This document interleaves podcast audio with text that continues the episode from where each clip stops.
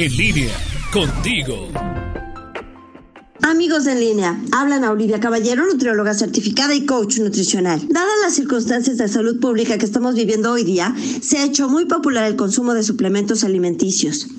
Dentro de estos, uno de los más comunes es el suplemento de zinc.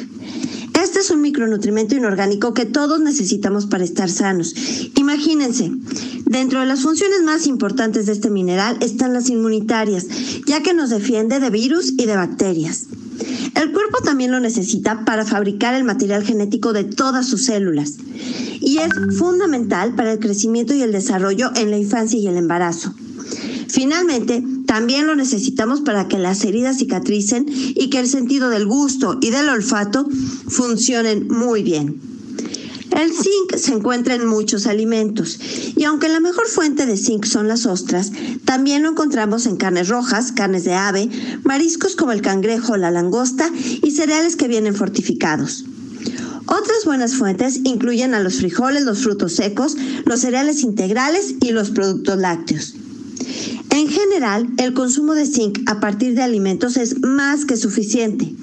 Sin embargo, hay ciertos grupos de personas que necesitan consumir suplementos para no caer en deficiencia. Por ejemplo, tenemos a las personas que han recibido alguna cirugía gastrointestinal o a las que tienen trastornos digestivos, como por ejemplo la enfermedad de Crohn.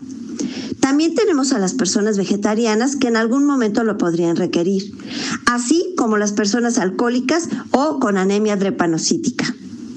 Si una persona no consume suficiente zinc, puede perder el cabello, tener diarrea, lesiones en los ojos y en la piel, pérdida del apetito, problemas para cicatrizar y el sentido del gusto y del olfato disminuidos, así como reducción en los niveles de concentración.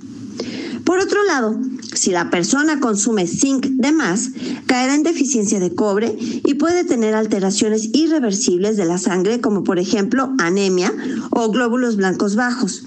Otro efecto secundario indeseable son los daños neurológicos irreversibles.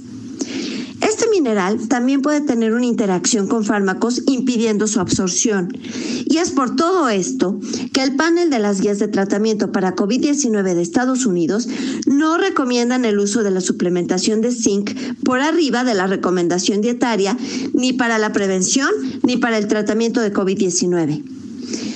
Existen varios protocolos de investigación que están empleando al zinc en combinación con medicamentos, como por ejemplo la hidroxicloroquina, para ver qué tal funcionan en contra del SARS-CoV-2. Pero hasta el momento no hay datos suficientes que permitan emplearlo para el tratamiento de esta enfermedad. Ahora, todos los datos que les di hoy son de los Institutos Nacionales de Salud de Estados Unidos. Pero si ustedes requieren más información al respecto, contáctenme en mi página de Facebook. Estoy en Anaoli-bajo en línea o por WhatsApp en el 477-314-7454. Soy Ana Olivia Caballero, nutrióloga certificada y coach nutricional. Elige bien, elige sano.